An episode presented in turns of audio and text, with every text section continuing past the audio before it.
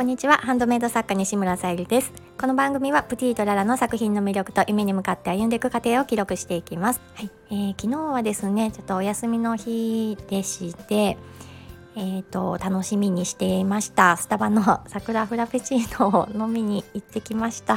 本当ね都会の方だとすぐねそこで飲めるじゃないかっていう感じだと思うんですけど 田舎に住んでいるとねよし行くぞっていう感じで あのお店に行ってます、まあ、割と近くにもあるんですけどやっぱりねあのゆっくり店内で飲める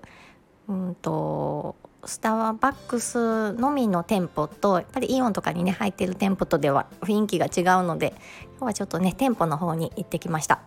毎年ねこの時期すごく楽しみにしてましてぱり桜味の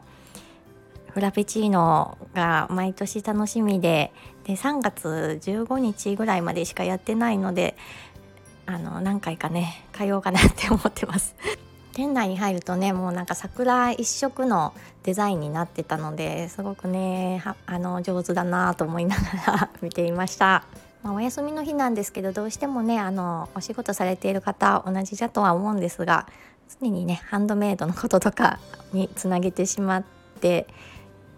すぐねスマホを触りたくなってしまいます。だけどやっぱりねあの主人との時間も大切にしないとと思っているのでなるべくあの同じ休みの日を作るようにして時間を取るように心がけています。スタバのね店内もあの桜一色のような感じであの雰囲気がね作られていたのでやっぱさすがだなと思いながら見ていました。私もねあの桜自体その飲み物とか食べ物もそうなんですけど桜自体も好きですし色も好きですしこの季節がね本当に好きなのであのアクセサリーの方もねすごく綺麗な桜色の濃い色とか薄い色のピンクの、えー、アンティークボタンも購入してあるので作りたいなと思っているところです。だねあの来月ちょっと出店がありましてそこで出店したいものがどういう風に進むかによってちょっと状況が変わってくるんですけどちょっと目標としてはその夢川ブランドプティとララの、ま、姉妹ブランドとして、まあ、ちょっと略しただけではあるんですけどプティララっていうとちょっとね可愛いイメージになるかなと思ってそちらの方もまた新たにインスタグラムとか立ち上げて進めていっている状況です。で今回出店する際もおそらくまああのお母さんとか子供さんが一緒にいらっしゃるのかなっていう感じの雰囲気なのでそのね新ブランドの商品も持っていきたいなと思っていてえっ、ー、とその、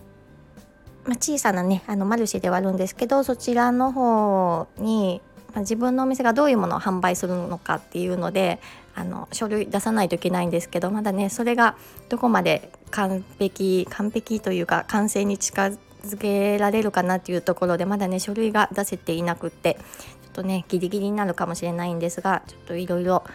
失敗しながら続けていってます。今日、えー、インスタの